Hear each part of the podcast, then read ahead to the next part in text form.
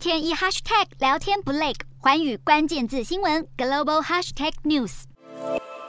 G20 财长会议十六号闭幕，会后罕见的没有发表联合公报，显示 G20 国家面对同样的通膨高涨以及经济衰退疑虑，却无法在因应之道上取得共识。国际货币基金 IMF 四月已经下修过今年的全球成长预测，从俄乌战争前的百分之四点四调降到百分之三点六。但随着能源和粮食价格飙涨，流向新兴市场的资本减少，加上持续延烧的新冠疫情对全球经济造成打击，限制各国财政首长能够做出的决策。IMF 七月下旬将公布的最新世界经济展望报告，预计又会大砍全球成长预测。国际清算银行研究主管申炫松也指出，各国经济软着陆的道路正在变窄，而对全球经济成长的疑虑正推动美元不断升值。美元对欧元和日元等货币都触及数十年来高点。由于大多数跨境贸易都是以美元计价，而且历来美元走强都会广泛冲击世界经济，美元强势恐造成制造业周期恶化，影响全球贸易量，并再进一步推升美元，让全球陷入厄运循环的风险。专家分析，高通膨和大宗商品价格居高不下，美国联准会可能会继续下重手升息，短期内恐怕很难打破这样的循环。